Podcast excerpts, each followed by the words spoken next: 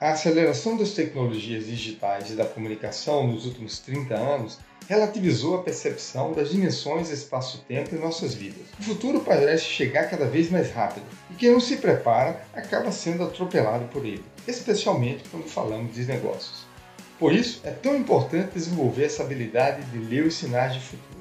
Para isso, precisamos entender a trajetória que nos trouxe até aqui, as grandes transformações tecnológicas que habilitaram este presente. O que podemos aprender com as transformações vividas nesses últimos anos? De que maneira conseguiremos lidar com o futuro não mais como destino, mas como uma jornada? Para falar sobre essas transformações, convidamos Silvio Meira, um dos fundadores do Porto Digital e cientista-chefe da The Digital Strategy Company. Eu sou Vinícius Lages, diretor técnico do Sebrae Alagoas e convido você a entender as implicações desse futuro híbrido. Ouvidos atentos podem mais. Este é o Pod, podcast do Sebrae Alagoas. Toda semana, um convidado especial para uma conversa sobre temas que impactam negócios, carreiras e sociedade.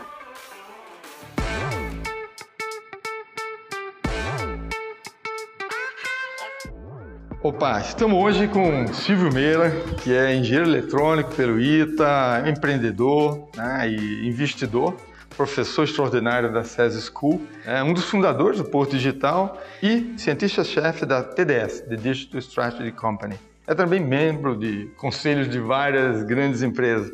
Seja bem-vindo, Silvio, ao nosso, ao nosso podcast. Grande prazer. Então, Silvio, você tem falado, e essa nossa temporada é sobre o futuro, ou seja, é essa aproximação desses futuros que estão aí emergindo. Né? Você vem trazendo isso em várias das suas é, contribuições aí em podcasts, em, em palestras, na sua contribuição acadêmica também, que esse mundo que está emergindo, ele tem algumas características muito diferentes do mundo que a gente viveu, sobretudo da era industrial, né? Conta um pouco para gente, um pouco dessa trajetória mais recente, né? E quais foram as ondas, né, do ponto de vista de inovação, que configuraram esse novo mundo? Vinícius, o futuro, já dizia Machado de Assis, o futuro nunca se engana, né?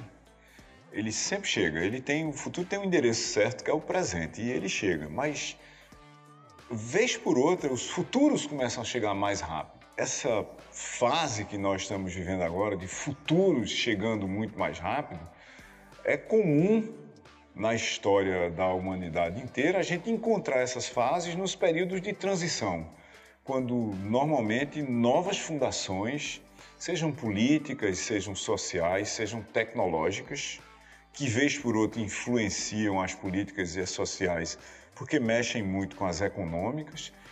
É, essas velocidades de mudanças, influenciadas por mudanças de fundamentos nas plataformas da sociedade, né?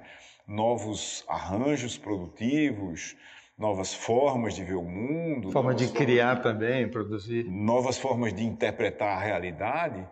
Vez por outra, elas começam a chegar com uma certa velocidade. Isso acontece quando a gente está trocando de era. E a gente vem trocando de uma era industrial para uma era do conhecimento, onde os negócios baseados em conhecimento, habilitados por tecnologias da informação e comunicação, assumiram o protagonismo da economia e da sociedade. É só você olhar, por exemplo, para as principais bolsas de valores do mundo. A bolsa de referência do mundo é a bolsa de Nova York. E você, se olhasse para lá na década, até a década de 70, você ia achar empresas industriais e de petróleo. Basicamente era isso. E uma cadeia de supermercados. Se você olhar lá hoje, quase todos os negócios são digitais. E por que disso? Porque digital passou a ter um impacto estrutural na humanidade, nos mercados, na economia como um todo. É quase como se todos os negócios, de uma forma ou de outra, dependessem de digital para a sua execução, para a sua concepção, para a sua evolução, para os processos de inovação. Né? Inovação aqui como mudança que acontece no mercado. Quando ah, você tem esses fenômenos acontecendo, você diz que você começou a ter revoluções de inovação. Não é mais simplesmente um conjunto de inovações periféricas ou de curto prazo ou de baixo impacto acontecendo em empresas ou em dados mercados. São inovações estruturais que começam a acontecer em larga escala na economia como um todo. E a gente está sob a, essa égide, sob essa era de mudanças, há mais ou menos uns 50 anos. Né? Se você olhar, os computadores começaram a chegar nas empresas na década de 70, mas era nas grandes empresas um computador de um grande banco. Mainframe. É, na década de, de, de 70 ocupava, ocupava um prédio inteiro. Quando foi na década de 80, você começou a ter um conjunto de redes aparecendo na, na economia. Redes das empresas aéreas, redes dos bancos, redes de governo. Mas a gente, pessoas, nós não participávamos disso. É, na década de 90, outra onda de inovação abriu essas redes, né? As redes já estavam lá. O que elas não faziam era falar umas com as outras. Então a rede do banco X não falava com a do banco Y, nem falava com a minha rede em casa. E eu já tinha, muita gente já tinha essas redes em casa. Mas a internet de repente conectou pessoas, conectou prédios, conectou organizações, conectou governos. Na década de 2000, aí você realmente teve um conjunto de mágicas acontecendo. E as mágicas da década de 2000 que aceleraram dramaticamente essa transição que a informática já vinha provocando desde a década de 70, ela se centrou em duas coisas basicamente. A primeira foi a gente informatizar as pessoas. Porque uma coisa é você ter um computador em casa, a outra coisa é você ter um computador no seu bolso. E de repente, por causa de mudanças em baterias, capacidade de armazenamento de energia e tempo de duração delas, e nos próprios componentes eletrônicos, se tornou possível você fazer um computador de uso pessoal, que é um smartphone, e botar no seu bolso, e a bateria dele começar a durar quase o dia inteiro, dependendo do seu uso. A segunda coisa foi que apareceu o que a gente chama de nuvem computacional. Né? Nuvem nada mais é do que a capacidade de você armazenar, processar e distribuir informação como serviço. E essas duas coisas aconteceram em 2006. Né? Então, o que foi que a nuvem fez? A nuvem fez o seguinte: eu queria criar um negócio que dependia de tecnologia e eu não precisava comprar e instalar computadores, bancos de dados, ou seja, a tralha toda digital. Eu estou chamando de, de tralha aqui e não é é, depreciando o valor, obviamente, mas toda a parafernália digital de hardware que eu precisava comprar antes para montar um negócio digital, a nuvem abstraiu para mim. A nuvem tornou isso funções que eu pergunto para a rede. Organize esse arquivo, faz essa busca, compara esses CPFs. Tudo isso eu comecei a perguntar para a rede. Isso fez o quê? Isso zerou o custo de investimento em bens físicos de eu criar um novo negócio digital. Isso democratizou a possibilidade de você criar um negócio digital ou a funcionalidade digital de um negócio qualquer. Ao mesmo tempo, a gente começou a ter cada vez mais gente que entendia como programar isso. Porque não só você podia programar a rede, que estava tá distribuída em todo canto, para todo mundo que tem acesso à internet, mas ao mesmo tempo, isso se tornou mais barato, muito mais barato. E aí você teve uma explosão de novos negócios a partir de 2006. Essa explosão de novos negócios a partir de 2006, ela criou uma demanda é, dos negócios de todos os tipos que já existiam antes, por causa dessa chegada de novas visões de mundo, com novos negócios que usavam fundações digitais para se expressarem, para criar o seu valor, para entregar o seu valor, os negócios existentes passaram a ter o problema de fazer o que a gente chama de uma transformação digital. Eu tenho que entender essas novas fundações e eu tenho que descobrir como é que eu uso isso para o meu negócio. Se eu sou um ultra pequeno negócio, como é que, por exemplo, eu vou botar meus produtos no marketplace, numa janela, numa vitrine digital, para as pessoas verem lá. Por quê? Porque isso o alcance físico. Eu deixo de vender para a minha rua, para a região do meu bairro, para o meu bairro, e não vou vender só para Maceió inteiro, nem para Lagoas inteiro. Eu vou vender para o Brasil inteiro, talvez para o mundo inteiro. Se eu criar alguma coisa, se eu tiver algum negócio que é de, é de interesse de muito mais gente do que a minha rua ou meu bairro, né? Então, essa onda, essa mega onda de inovação de hoje, ela vem é, se replicando e de uma certa forma, como se a gente estivesse surfando, né? O tubo dela não acaba e a gente continua por dentro do tubo desde 1970, porque ela é programável. Não é um conjunto de máquinas que saíram da fábrica e a gente botou na rua e elas estão lá estáticas. Quem redefine, quem define e redefine o que é que essas máquinas fazem somos nós como programadores. As pequenas empresas, as grandes empresas, indivíduos nas suas casas e apartamentos e acampamentos, inclusive. Esse conjunto de mudanças, nessa amplitude que a gente está vendo, não é alguma coisa que está se estabilizando. Muito pelo contrário, está se acelerando. E essa aceleração cria ainda mais possibilidades para todo mundo, inclusive e principalmente para os pequenos negócios, que são aqueles que têm o maior potencial de mudança e a maior velocidade potencial de mudança. Eu não preciso juntar muita gente para tomar decisão de mudança num pequeno negócio. E isso é uma das grandes vantagens que os pequenos negócios deveriam aproveitar nesse ambiente digital, nesse ambiente digital, físico, digital e social.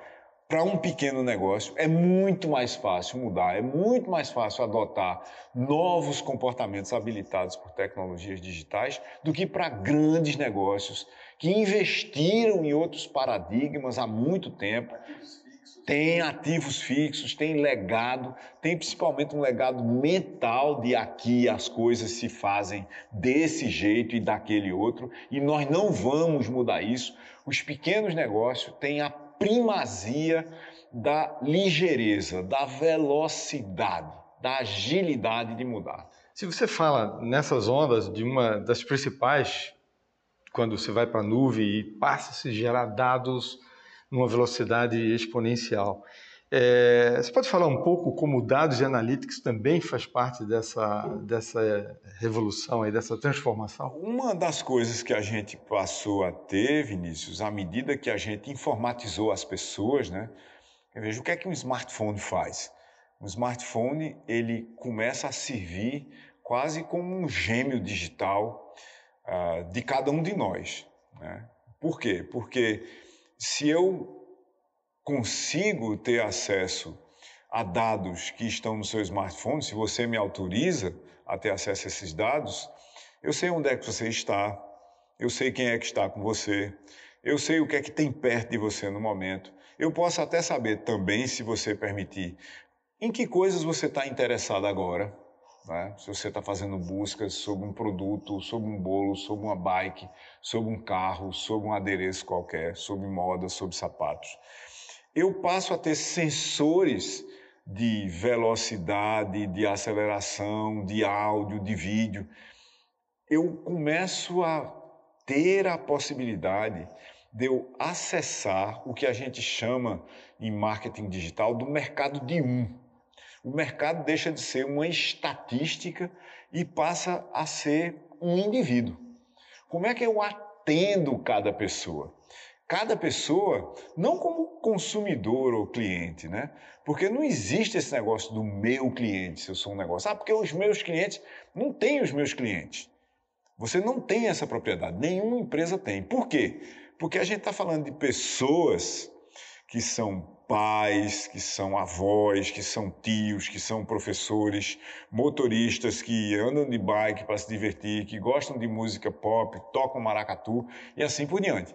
São pessoas que fazem um monte de coisa além de se relacionarem com o meu negócio, seja lá qual o meu negócio for.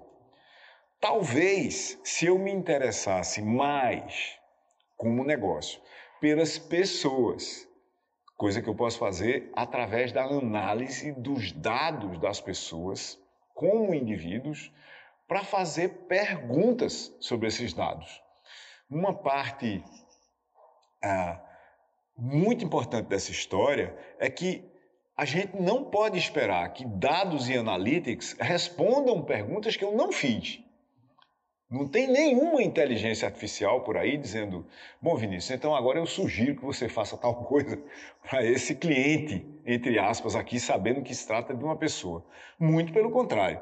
Eu vou ter que desenhar as perguntas sobre o que é que as pessoas pensam, sobre o que é que as pessoas almejam, sobre o que é que elas querem agora, sobre o que é que elas queriam antes eu não atendi, sobre quais reclamações que elas têm agora de alguma coisa que eu fiz, sobre o que, que elas querem que eu faça de diferente, sobre o que é que elas querem que eu repita de igual e quando, sobre uma recompra de um produto que eu vendi para elas, que talvez não seja eu o negócio a recomprar, mas talvez numa economia que é cada vez mais circular e que demanda cada vez mais um equilíbrio ambiental, deva haver contrapartes minhas que vendo coisas que compram coisas das pessoas para quem eu vendi. Essa interpretação da realidade baseada em dados, não só dos mercados, que óbvio tem um interesse muito grande para empresas de todos os tipos, mas de cada pessoa, eu acho que é absolutamente fundamental para todos os tipos de negócios e para os pequenos negócios também. Porque veja, se um negócio é muito pequeno, ele tem um relacionamento ou um potencial de relacionamento pessoal, interpessoal, com as pessoas que podem ser seus clientes, que os grandes negócios não têm. O dono, o proprietário, o diretor de uma grande rede de lojas de varejo, ele não consegue ter um relacionamento pessoal com os clientes de cada uma das suas mil lojas, ou centenas de lojas. Mas o dono de uma loja aqui em Maceió, em Arapiraca, em Palmares, conhece, consegue. Claramente consegue. O ponto é como é que ele cresce e continua conseguindo. Para crescer e continuar conseguindo, ele tem que gerir os dados das pessoas que interagem com ele, entre aquelas que ele não conhece, e dar, aspas, o mesmo tratamento, fecha aspas, que ele daria as pessoas que interagem diretamente com ele. Essa pessoalidade nas relações dos negócios. Eu ser conhecido como eu chego. E eu ser conhecido não de uma forma agressiva. Muitos negócios acham que o negócio me conhecer é toda vez que ele se relaciona comigo em algum ponto de contato, ele me oferecer alguma coisa para eu fazer ou para eu comprar. E a minha vida não funciona assim. Se você me ofereceu uma bicicleta ontem e eu comprei, eu não preciso comprar outra bicicleta hoje. Né? Nem comprar um pneu para ela, porque ela está novinha por acaso. É? Mas talvez eu precise que você me oferte passeios de bicicleta, participação em grupos que vão para a praia de bicicleta, que fazem corrida de longa distância de bicicleta, clubes que estão interessados em coisas que estão relacionadas com bicicleta. Isso deveria fazer parte do pensamento de quem se relaciona com alguém. Eu sou uma indústria, eu sou um varejo, eu sou um serviço, eu faço uma coisa para alguém. O que, que eu posso fazer mais que está ao redor do valor direto que eu entrego, mas que não é uma transação financeira? Porque é isso que vai fazer aquela pessoa voltar a falar comigo como cliente sem que ela precise me procurar numa máquina de busca. Isso nos leva a uma reflexão sobre essa jornada digital que se consegue rastrear, desse relacionamento. Uh, há uma discussão sobre a preditividade, mesmo antever, se antecipar ao futuro. E você vem falando que essa dimensão é, passado, presente e futuro, ela também é um, uma, uma, mudança que vem ocorrendo. Né? Por que, que o futuro mudou, se tornou tão presente e de que maneira a gente passa a lidar o, com o futuro, não como um destino, né? mas como uma jornada? Como é que você poderia traduzir isso para um pequeno negócio, para um empreendedor, na verdade, que está hoje é, entrando no mercado? Uma, uma das coisas que eu acho que a gente viu nos últimos muitos anos né, foi essa história dos futuros chegarem mais rápido. É, e será que isso acontecia do mesmo jeito, por exemplo, na década de 50? A resposta é não. Por quê? Porque as fundações da sociedade, da economia industrial estavam muito bem estabelecidas naquela época. Na década de 50, por exemplo, meu pai comprava algodão no Cariri da Paraíba. Esse algodão era enfardado ali, ia para Campina Grande para uma prensa dessas pesadas, de alta densidade, depois ia de trem para o Porto de Cabedelo e era exportado, Porto de Cabedelo ou de Recife, os dois na época, e era exportado para a Inglaterra e para os Estados Unidos, onde estavam as principais tecelagens é, do mundo na época. Isso vinha acontecendo, se você olhar ali na década de 50, se você for para trás, vinha acontecendo há dezenas de anos do mesmo jeito. Né? Dezenas de anos do mesmo jeito. E continuou acontecendo até o começo da década de 80 aqui no Nordeste. E, aspas, de repente, fecha aspas, o algodão acabou. Mas o algodão acabou? Não. Eu e você estamos vestindo roupa de algodão. Ele mudou completamente de configuração. Grandes forças globais de informatização, de globalização, de financiarização fizeram com que o negócio de algodão mudasse de escala, mudasse de configuração, mudasse de lugar. Mudasse de lugar. E o Nordeste do Brasil saiu do mapa do algodão. Uma economia inteira se acabou. Isso aconteceu basicamente entre o fim da década de 70 e o fim da década de 90. Não é? Quando a gente olha para o que é provocado pelo digital, que a gente chama genericamente de informatização, mas não é exatamente isso, nós estamos falando da mudança nas estratégias do negócio, habilitadas por tecnologia que, por exemplo, zera distância. Né?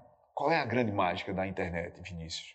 A grande mágica da internet é o seguinte: põe a China é, na sua esquina. É, que eu transformei comunicação.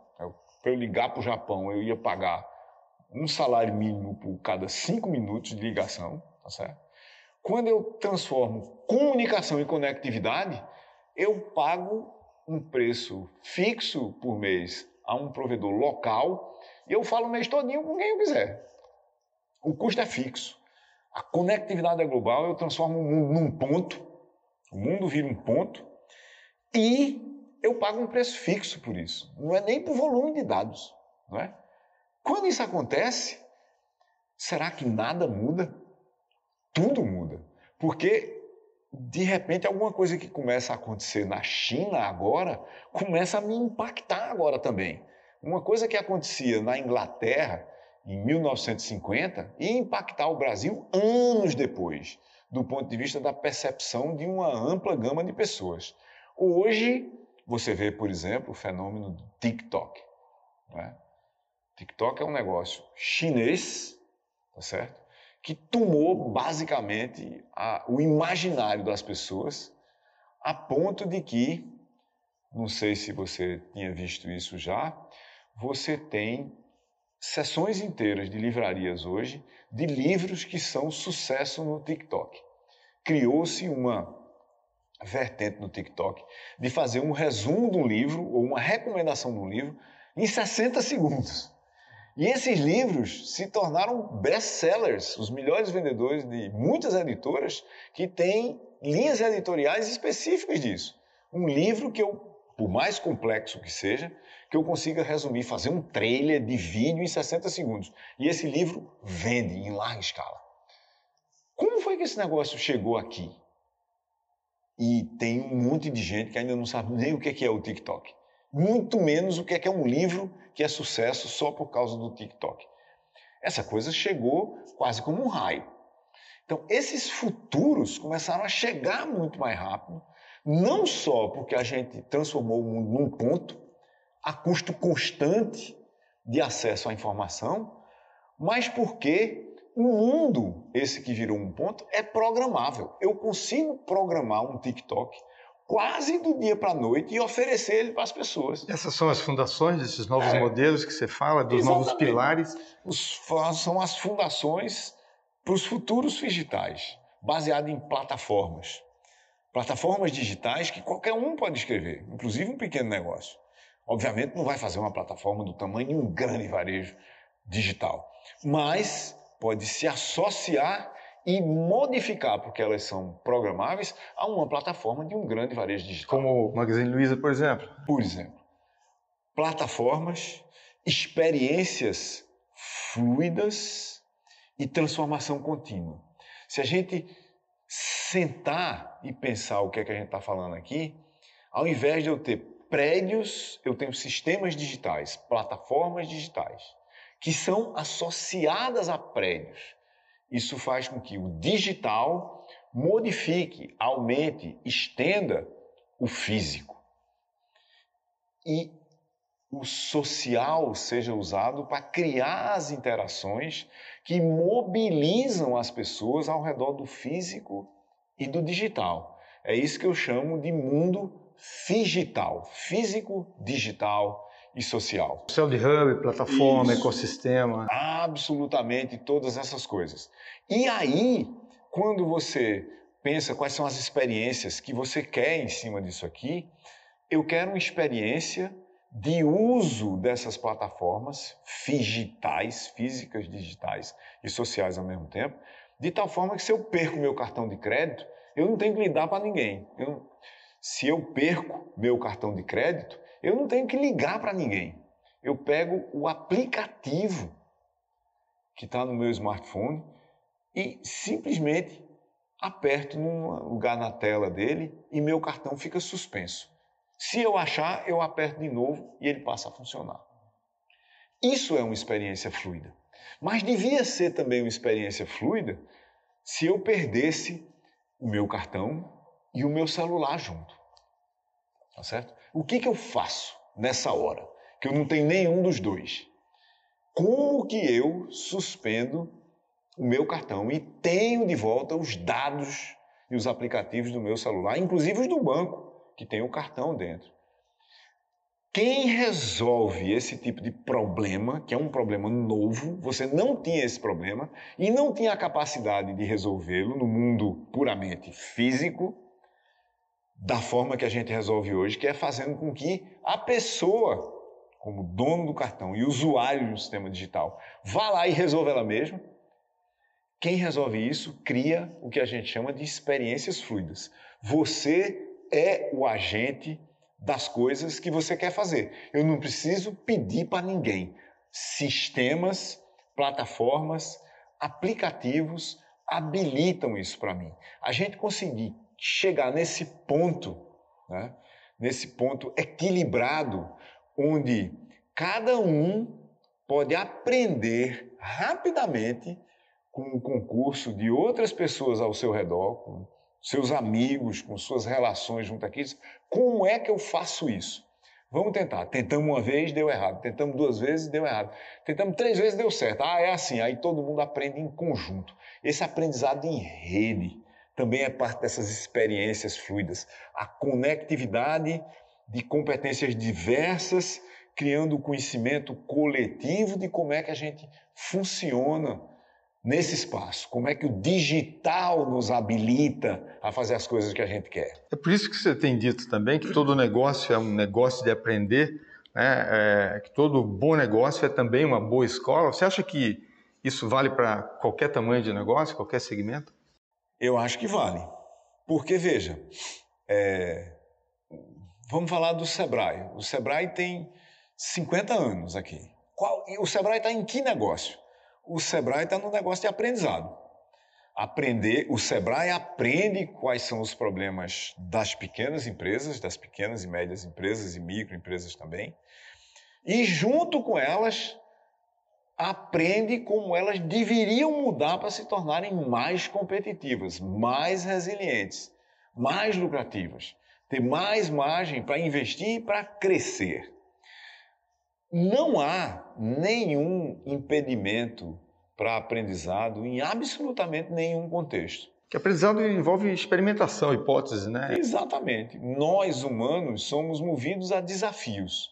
Se eu tenho um desafio na minha frente que eu não sei como resolver, porque nunca aprendi aquilo, nunca vi aquilo na minha vida, o que eu preciso é ter método para resolver aquele problema que começa por como é que a gente transforma o problema numa oportunidade. E nisso, pequenas empresas, microempresas, são absolutamente fantásticas. Como é que eu transformo problemas em oportunidades? Aprendizado é o que faz isso. Método é o que faz isso. Essa história de que todo negócio está no negócio de aprender, é, Vinícius, ela vem de uma percepção de que Se você acha que você já sabe tudo sobre o seu negócio, você está com um problema. E talvez irresolvível, pelo seguinte: porque, como os mercados estão mudando rapidamente ao seu redor, a gente falou do TikTok aqui ainda agora, e como as pessoas estão mudando ainda mais rapidamente e demandando mudanças de comportamento dos seus fornecedores para atender seus novos desejos, suas novas aspirações, o negócio que não está o tempo todo se perguntando o que é que ele não sabe sobre as pessoas como seus potenciais clientes, ele está parado no passado. E o passado, tanto quanto o futuro, ele não emite notas fiscais. Mas o passado não vai emitir mais nota fiscal nenhuma. O que emite nota fiscal é o presente. Só que o futuro, alguma hora, vai se tornar presente. A gente vai trazer o futuro do próprio futuro, das coisas que estão para acontecer ou que poderiam acontecer. Eu vou capturar algumas delas e vou transformar no presente do meu negócio. Esses sinais, as expressões que você fala. Exatamente. Agora, o passado eu não vou conseguir transformar mais. Por exemplo, a gente não vai montar mais um negócio de carroças para transportar carga. Né? Nem vai ter uma linha de diligências entre Recife e Maceió, como já houve no passado. Ou navios à vela, né, transportando passageiros entre Recife e Maceió ao sabor do vento. Também não vai ter mais. Claro, vai ter para a gente se divertir. Pegar um veleiro e vou voltar para o Recife de veleiro. Talvez leve dois, três dias, mas se eu tiver tempo, tudo bem.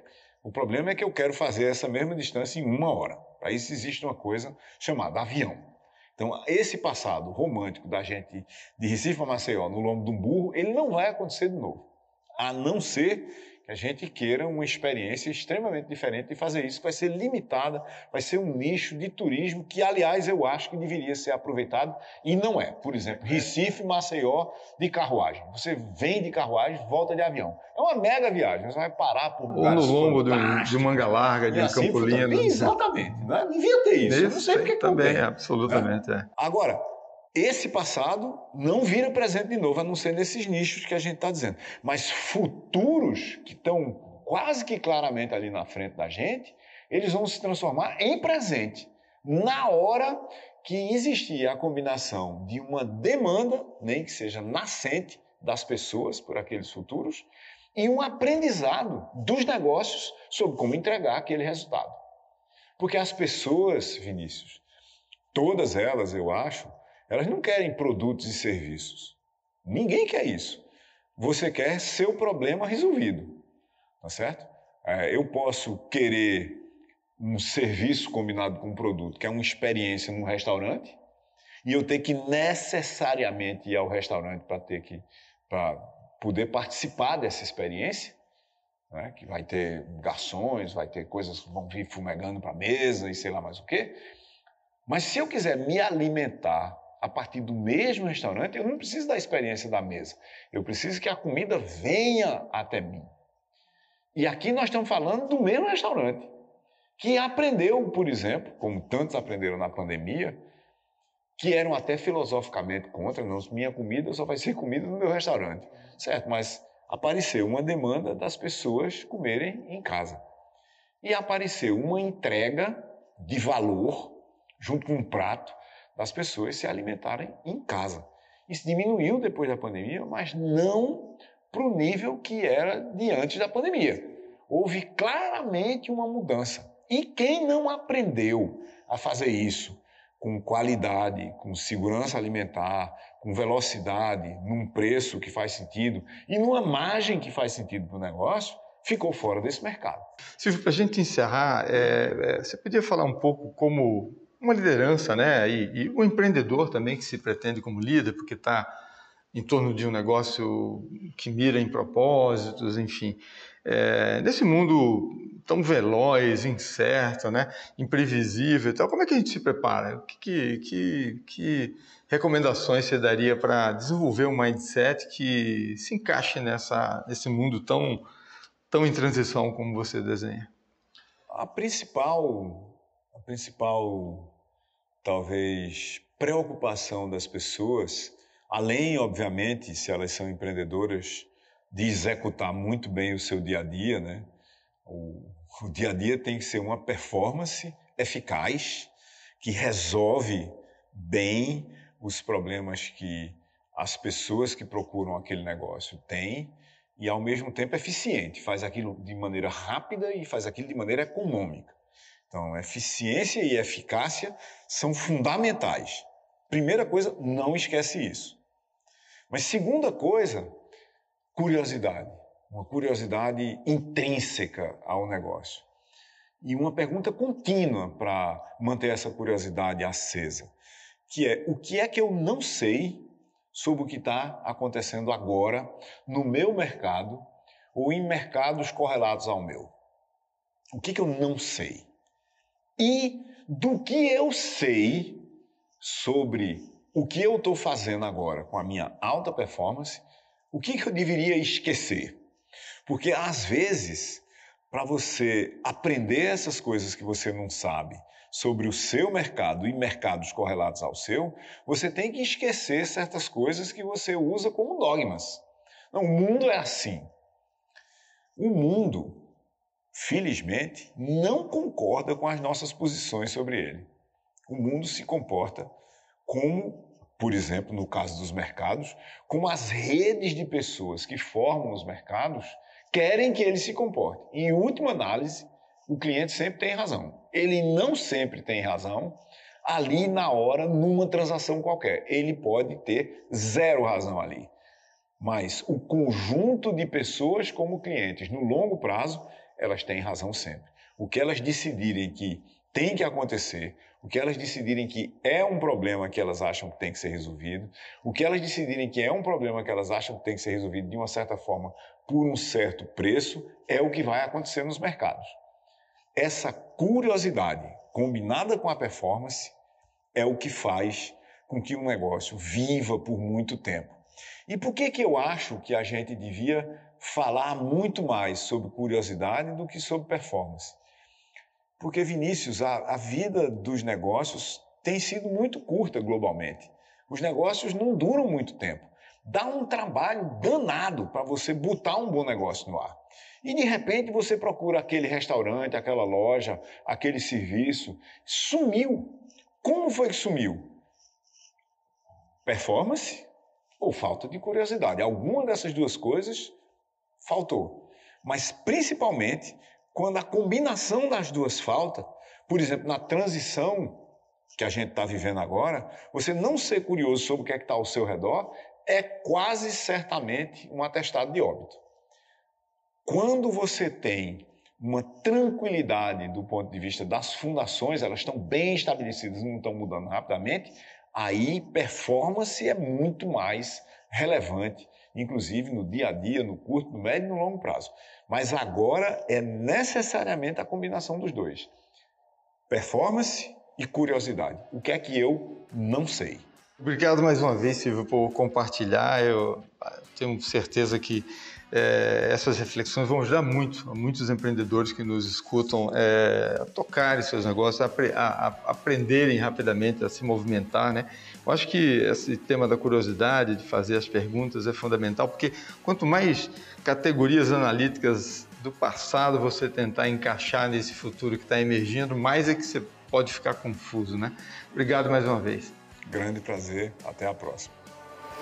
Este foi o Pod podcast do Sebrae Alagoas. Saiba mais sobre nós em www.sebrae.com.br/alagoas e nos acompanhe nas redes sociais. Sebrae, a força do empreendedor brasileiro.